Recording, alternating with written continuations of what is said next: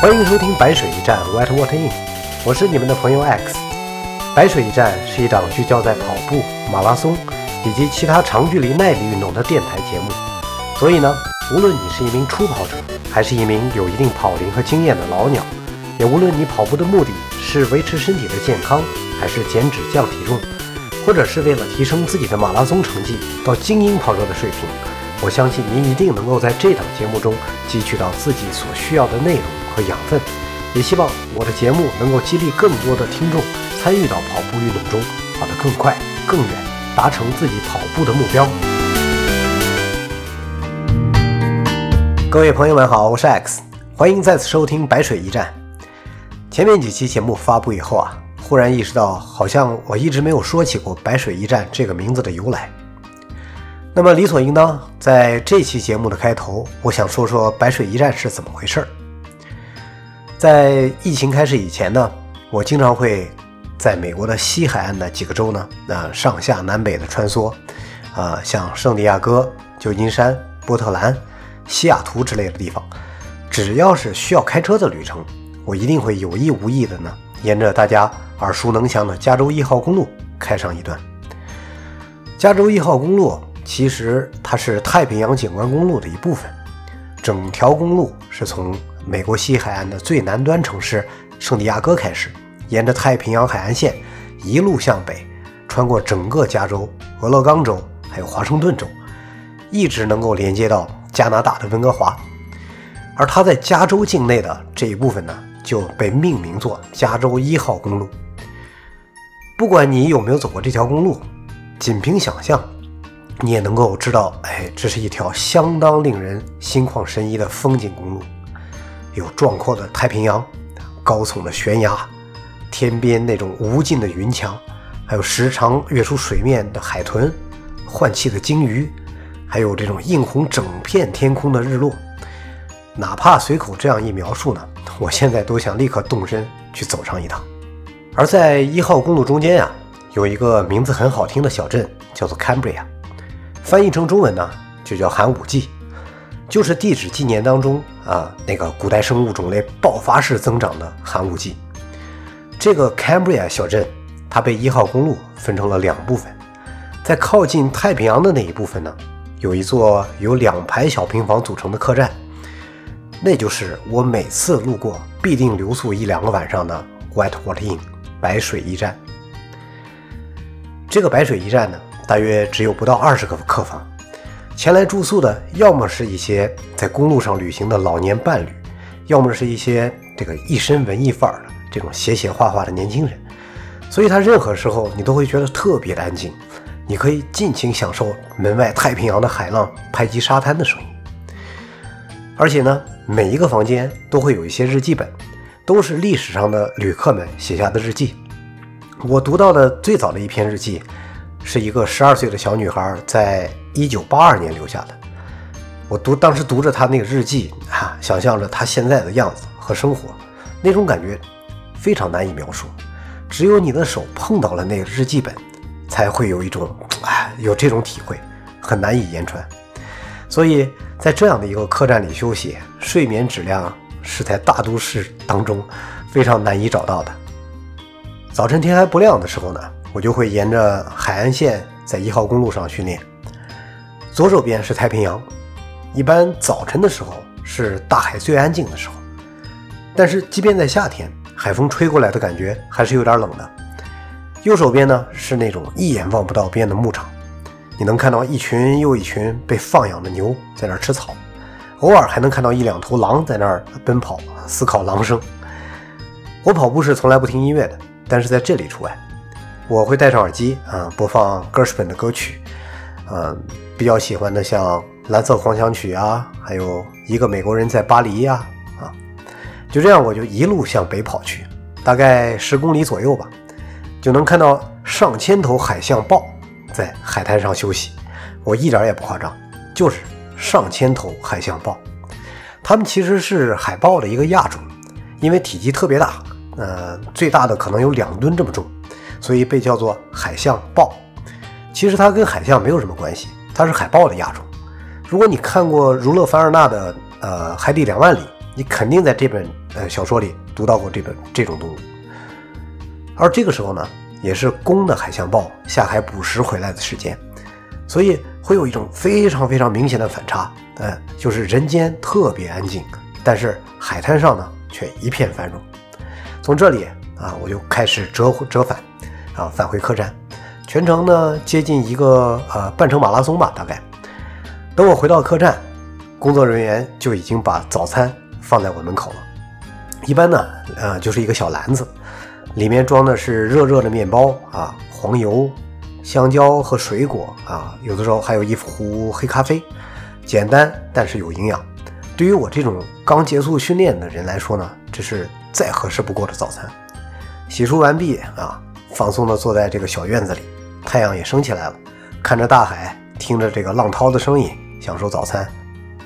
我在这座白水驿站的记忆很多，感情也特别深，所以。在开始啊做这档跑步播客的时候，就选择了白水驿站作为频道的名字，这就是 White Water Inn 白水驿站这个名字的由来。其实 White Water 啊，它在英语中，嗯，意思并不仅仅是白色的水的意思，它还有急流的意思。往往呃，这个当海浪很大或者是河流很湍急的时候，它在浪尖儿呢都是一片白色的浪，所以 White Water。啊，应该翻译作急流，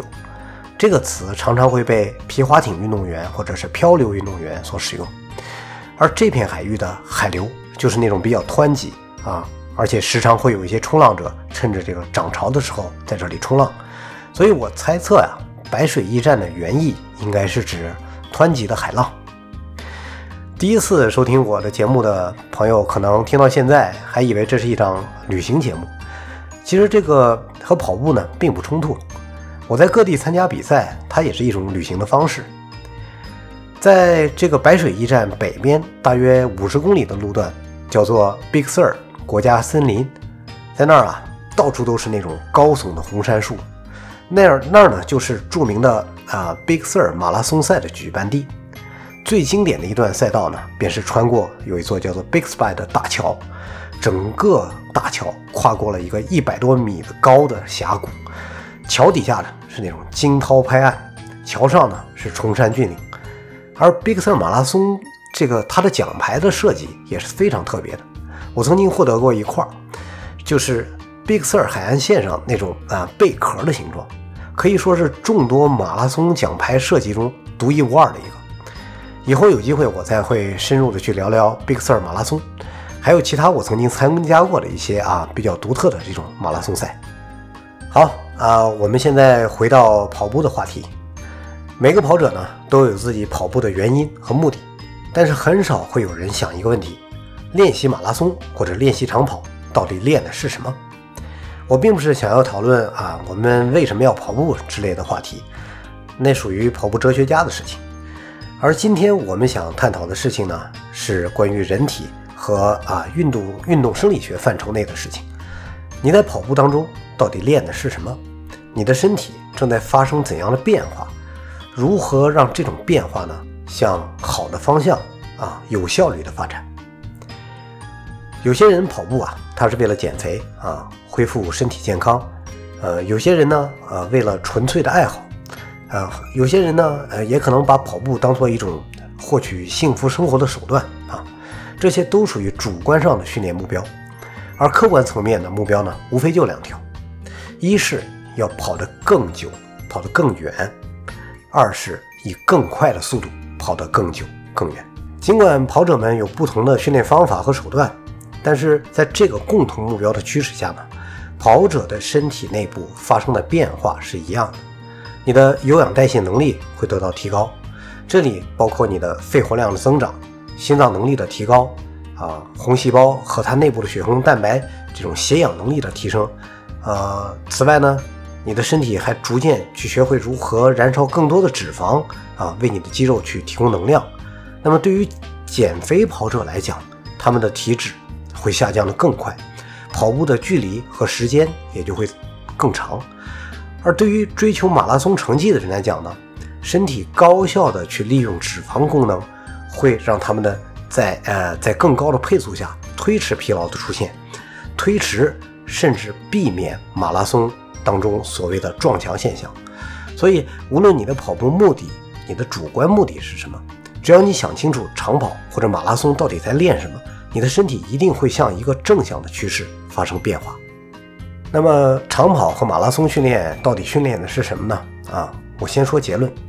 第一，长跑训练它是让你学会最大化利用自己的肌肉纤维。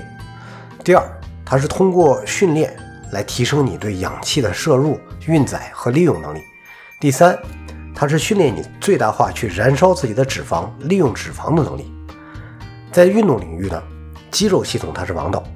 心脏肌啊，它让你的心脏去跳动；平滑肌啊，它负责你的吞咽，还有推动食物的前进；而骨骼肌负责的就是生理运动。是骨骼肌让跑步成为了可能，因为呢，因为骨骼肌啊，它既负责产生生理运动。又是它，又是主要的这个能量的存储的地方。这些能量呢，有百分之八十，它是以糖原的形式存储在骨骼肌当中的，而剩下的百分之十五的能量，以糖原的形式呢存存储在肝脏当中，还有百分之五左右的能量是以葡萄糖的形式存储在你的血液当中。我觉得可以把骨骼肌呢比作飞机的机翼，因为机翼既负责为飞机产生升力，又是存储。这个航空燃油的地方，任何一块骨骼肌啊，它都是由两种不同的纤维组成的，一种是直径比较细啊，然后收缩的速度也比较慢啊，这种叫慢肌纤维，我们又叫它异型纤维。由于这种啊慢肌纤维呢比较细小，所以它产生的能量就不大，但是它能够更有效的去消耗能量，它的持久性非常强，可以更好的去抵抗疲劳。这对于这种十公里以上的耐力性比赛呢是非常重要的，而另外一种纤维呢是直径两倍于慢肌纤维，收缩非常有力，它能产生很大的力量，这种叫快肌纤维，也叫二型纤维。尽管这种快肌纤维的力量很大啊，但是它在短时间内所消耗的能量也很大，所以就非常非常容易疲劳，它没有办法去啊维持很长的时间，嗯就。就举例啊，比如说这个举重运动员吧，在比赛当中，他举起一个很大的力量之后，你可以看到他整条整条肌肉呢都在疲劳的那种颤抖，呼吸比你跑完十公里以后那种感觉还要急促。他也不可能啊在不休息的情况下立刻再举起相同的重量。慢肌纤维和这个快肌纤维的比例呢是由先天的基因所决定的，生下来就已经定下来了。所以那些具有长跑天赋的选手。啊，往往会有更高比例的一型慢肌纤维，而我们这些啊普通的跑者呢，这个比例是很难发生改变的。但对于我们来讲，也有好消息，就是二型的快肌纤维，实际上它还是有两个亚种，啊，叫二 A 型快肌纤维和二 B 型快肌纤维。其中呢，这个二 A 型的纤维呢，更类似于一型慢肌纤维，它的力量。不如其他的快肌纤维那么大，但是它和慢肌纤纤维呢有相似的地方，它可以支撑持久的运动，而不容易那么的疲劳。而二 B 型纤维呢，二 B 型的这个快肌纤维，它力量是极大的，很快就会疲劳，属于快肌纤维中的快肌纤维。目前的这个生理学呢，并没有发现一型慢慢肌纤维和二型快肌纤维之间。它可以发生转换，但是有实际的这种证明显示呢，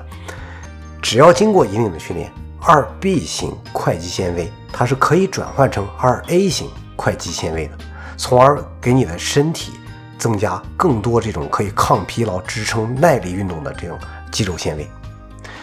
所以你看啊，当你清楚地认识到人体的这种生理特征的时候，你就可以更明智地去进行长跑训练。那么，如何才能够将更多的二 B 型快肌纤维转换成接近于慢肌纤维的二 A 型快肌纤维呢？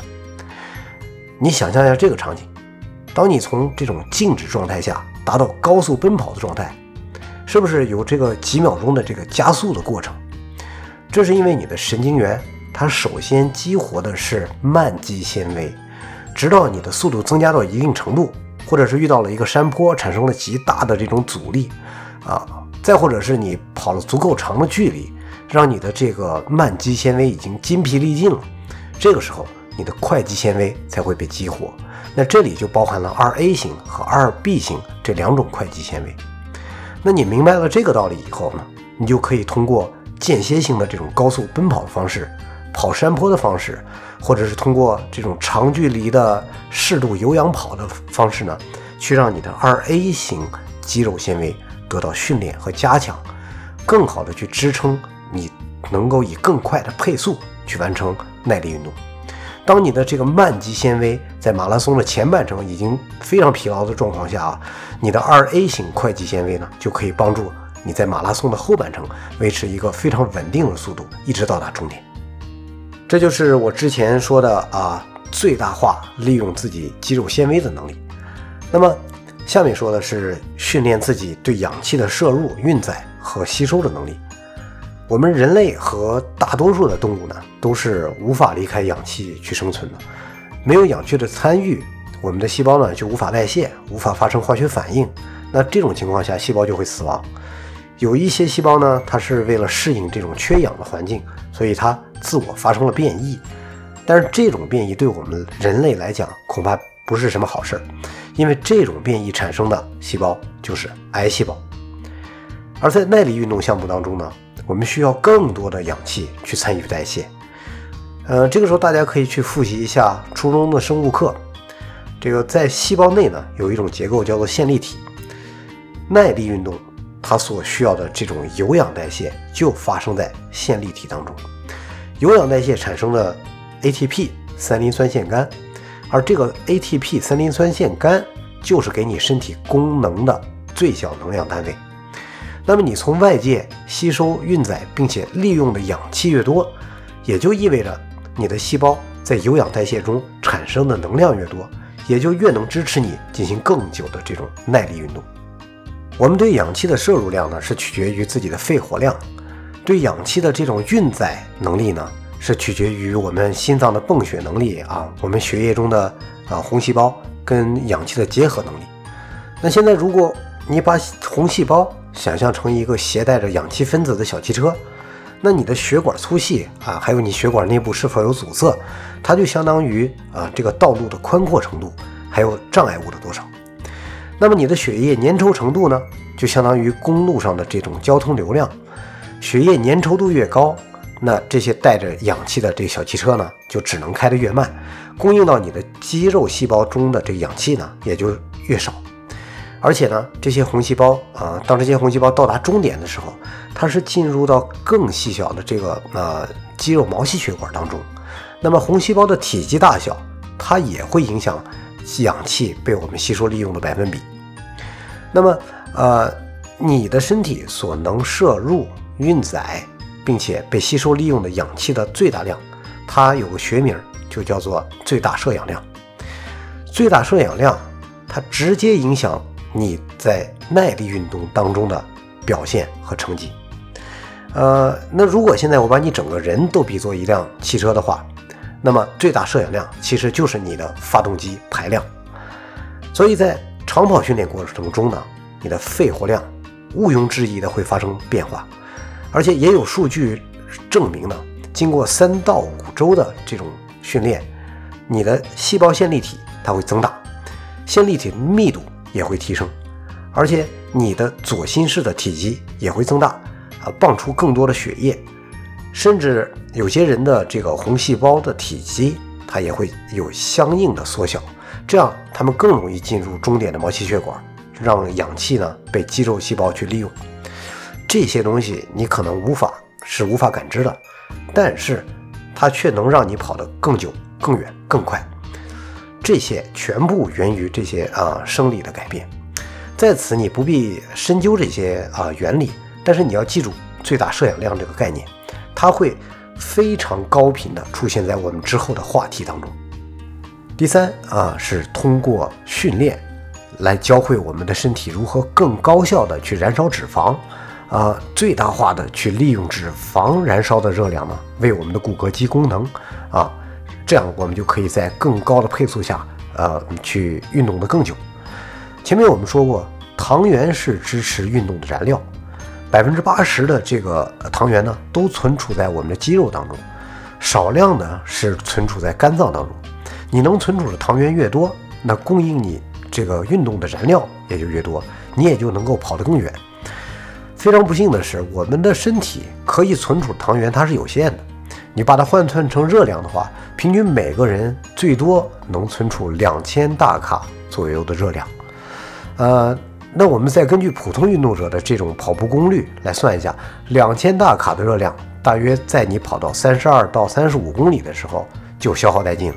而一场马拉松赛是四十二点一九五公里，那你最后的十公里啊，你打算去哪儿进能量呢？是吧？更不幸的是，这个糖原的利用它是区域性的、地方性的。它不可以外借，